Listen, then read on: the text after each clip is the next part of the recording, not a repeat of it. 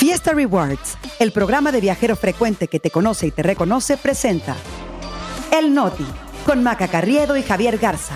Las noticias para llevar.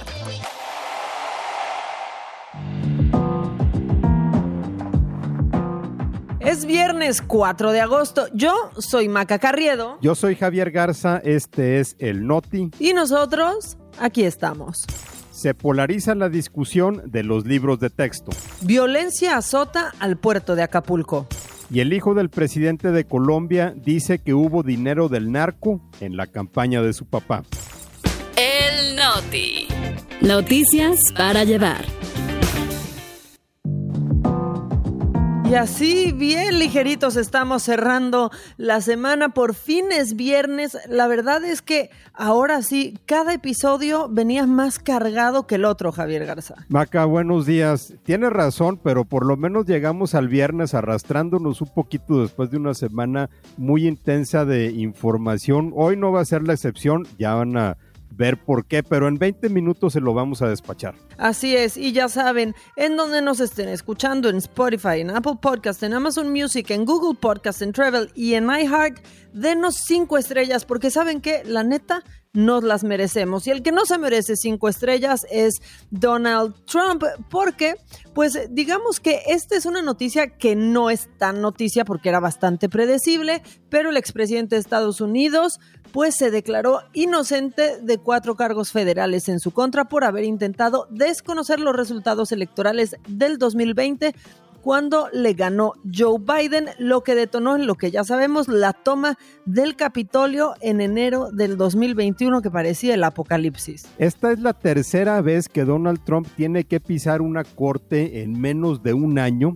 Eh, ayer viajó desde su nada humilde centro turístico de Bedminster en Nueva Jersey a la ciudad de Washington, en donde está el tribunal que verá este proceso. Fue con dos de sus abogados, llegó a la corte, quedó formalmente bajo arresto y se le tomaron sus datos, se le tomaron las huellas y después fue la comparecencia en donde le leyeron los cargos, se declaró inocente y bueno, fue puesto en libertad también como se esperaba pero pues ya trae colgando encima tres procesos. Oye, y se nos puso sentimental y habló por su país porque dijo que era un día muy, pero muy triste para Estados Unidos, que la acusación en su contra era una persecución a un rival político porque va arriba en las encuestas. Hay que decir que la próxima audiencia de Trump es para el 28 de agosto eh, por la mañana y se espera que ahí la jueza Tania Chotkan pues fije la fecha de inicio del juicio. Para Trump es un calendario, ya lo habíamos dicho Javi esta semana, bien apretado porque tres días antes, el 25, tiene otra audiencia en Florida en el caso de la retención de documentos secretos. Mira, él ya se le llenó el año, o sea, de audiencia en audiencia más campaña política. Va a ser muy divertido ver cómo Trump compagina la campaña junto con tanto embrollo judicial que trae, porque trae un proceso abierto en Nueva York, trae un proceso abierto en Florida, ahora este de Washington, que ya comentaristas dicen es el más importante de todos porque va realmente al corazón de la democracia de Estados Unidos, o sea, al intento de un expresidente, pues básicamente perpetuarse en el poder. Ya son tres procesos en su contra, más de 40 cargos, obviamente de todos se ha declarado inocente, pero bueno, también como es la ley en Estados Unidos, esto para nada le impide postularse como candidato podría ganar la nominación, competir en la elección, podría ganar la presidencia y ya algunos eh, cercanos a Trump pues admiten que Trump tiene que regresar a la presidencia para hacer entonces que el Departamento de Justicia se desista de los cargos o, en caso de ya haber sido declarado culpable, perdonarse a sí mismo. Lo que sí, Mac, es que sin duda esto va a pasar a los libros de historia en Estados Unidos y hablando de libros, pues, y hablando de ridículos también, seguimos aquí en México en el torno a los libros de texto gratuitos que ya llegó a un punto entre melodramático y de pena ajena porque se ha diluido el verdadero eje de la discusión, que es la manera en la que se hacen los materiales con los que aprenden los chicos en las escuelas y el enfoque educativo para las nuevas generaciones y terminar en un circo político. Que justo eso es lo que platicábamos en otro episodio, Javi. Cuando esto se polarizara y se politizara, iba a valer, porque todo, todo comenzó con una preocupación realmente legítima, realmente de interés público, ¿no? En donde organizaciones como la Unión Nacional de Padres de Familia expresaron que no se había respetado el proceso para la elaboración de los libros, es decir, que no se hicieron de la mano de expertos y tampoco se capacitó a los profesores para los nuevos planes de estudio. Pero ahora todo se ha salido de las manos porque muchos medios están publicando información falsa, porque todo mundo se le está creyendo y total que el país es es como un Twitter enorme, Javi. Sí, parece que ha quedado de lado eh, la verdadera discusión, ¿no? Que, por ejemplo, aquí lo hemos platicado, fallas conceptuales que tienen los libros, errores en las ilustraciones, el recorte para el área de matemáticas y otras deficiencias que están plenamente documentadas, como poner el nacimiento de Benito Juárez el 18 de marzo, lo cual pues a lo mejor va a servir para adelantar el puente. Pero aquí la realidad es que hay una orden judicial que impide la distribución de los materiales que la Secretaría de Educación Pública eh, está ignorando completamente. Y sí, como tú dices, Maca, en un Twitter grandote, la histeria está todo lo que da, compartiendo en muchos casos incluso información falsa. Así es, Javi. O no sé, tal vez pues recorrieron a un viernes antes, ¿no? A Benito Juárez por aquello que así recorre los puentes, la CEP, saben algo que no sabemos, Guanajuato en donde debería de ir Querétaro, o sea, eso es un relajo, eso sí está pasando, pero queda a un lado cuando espacios informativos, eh, pues se prestan a hacer acusaciones que de verdad carecen de todo rigor periodístico.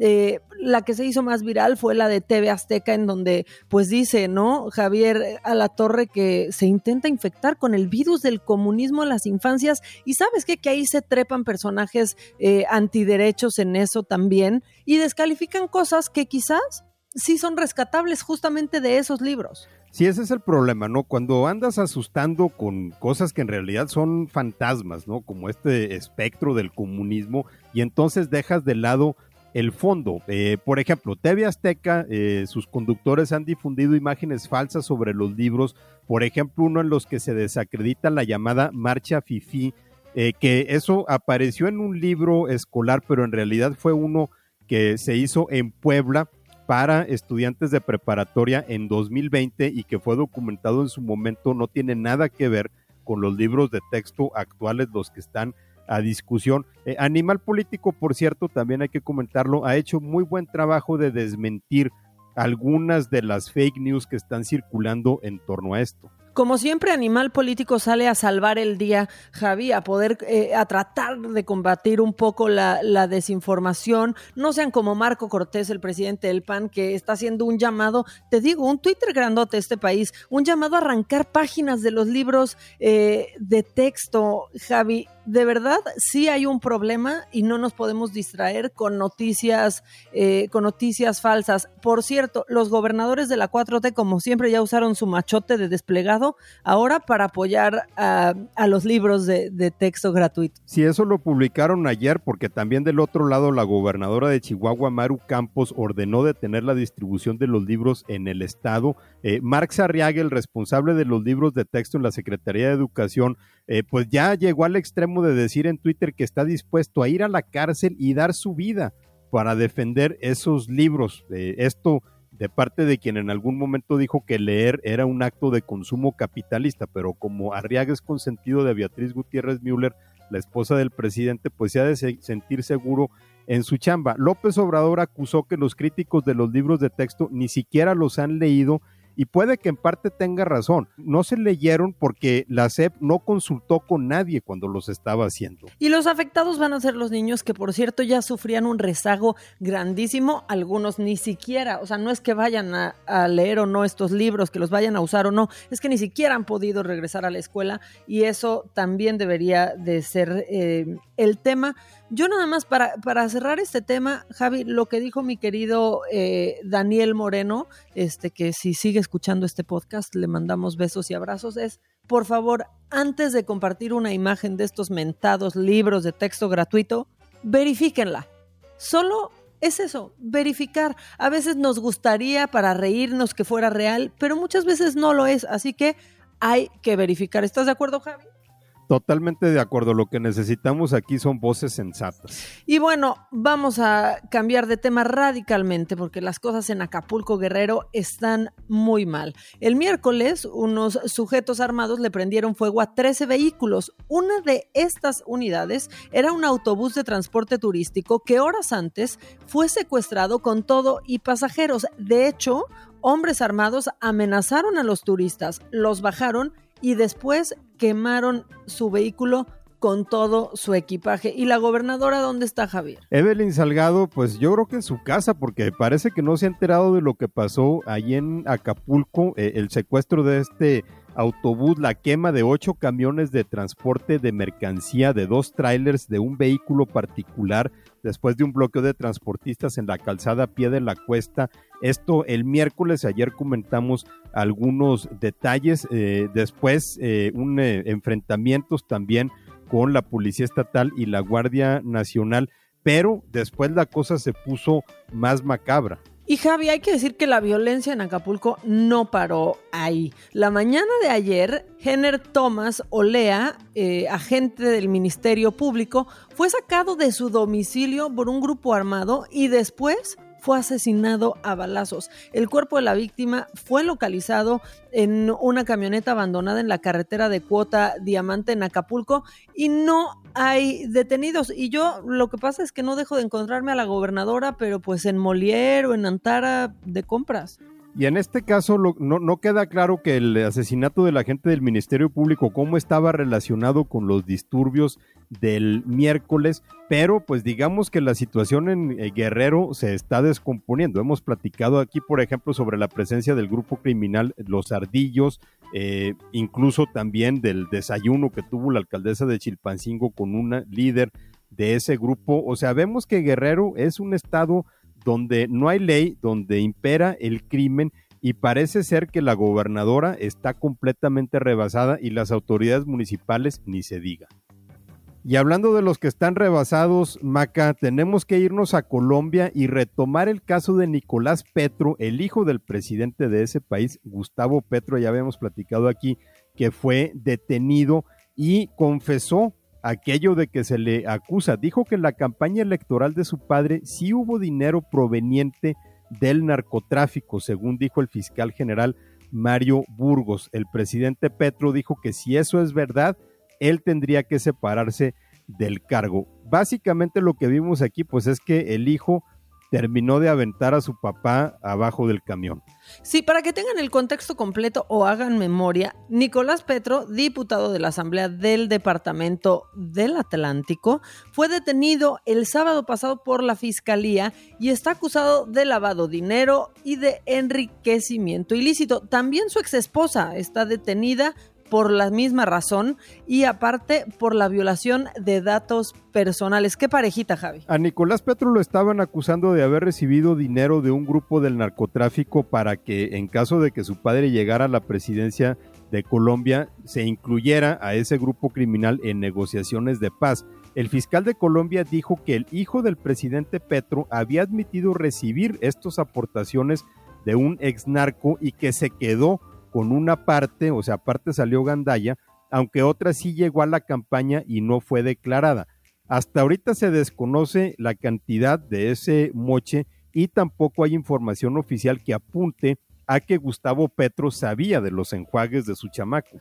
Además, de acuerdo con información del diario El Tiempo, un policía y una escolta del hijo del presidente, que son ahora testigos en este caso, declararon a la Fiscalía de Colombia que el hijo del presidente sí estuvo en reuniones en, las que servidores públicos, políticos y otros actores relevantes eh, le aconsejaron irse a Venezuela o Cuba para evadir la justicia. O sea que pues prácticamente tenía toda la cara de, culpable. Obviamente la noticia fue una bomba en la prensa y el presidente Petro salió a responder en un evento público, dijo que no iba a interferir en un proceso judicial, pero dice que eh, se había dicho que él sabía del ingreso de dinero en su campaña. Según Petro, si eso fuese cierto, este presidente se tiene que ir hoy porque yo no soy Uribe, no soy Santos, no soy Duque, o sea, tratando de distanciarse de sus antecesores. Petro dijo que él nunca pidió a su hijo delinquir en su nombre, pero pues lo que sí es cierto es que su hijo lo puso en una situación muy apretada. Y sin duda habrá quienes allá en Colombia quieran mandar a Nicolás o a Gustavo Petro a LB, pero nosotros nos tenemos que regresar a México justo para hacer lo mismo. ¡Basura! A la basura.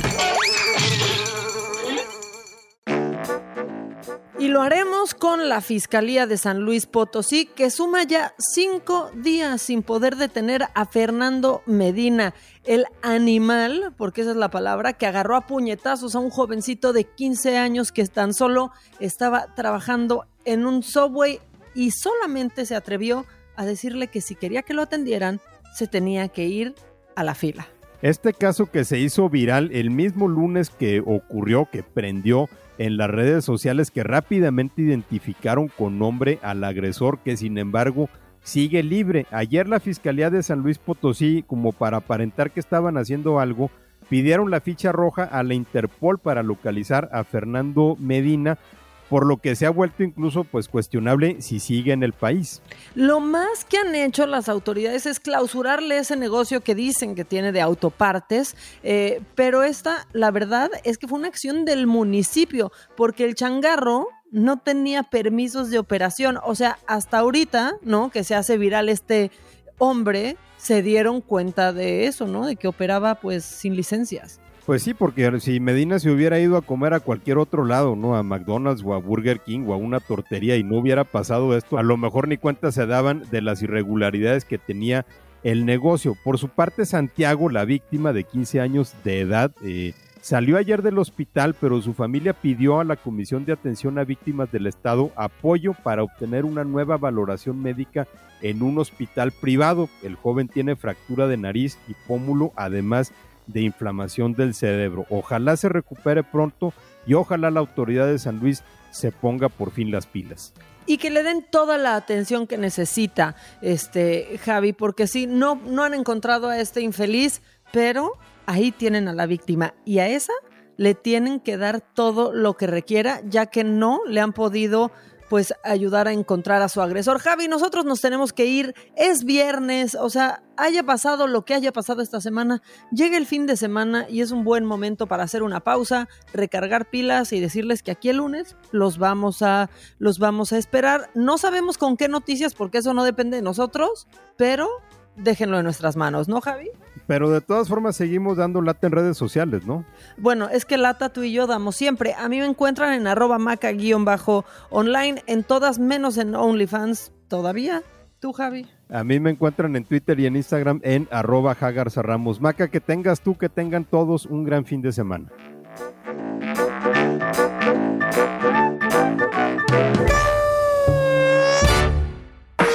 Experiencias exclusivas en eventos, conciertos, obras de teatro y más, gracias a Fiesta Rewards Invita. Fiesta Rewards presentó El Noti con Maca Carriedo y Javier Garza. Noticias para llevar.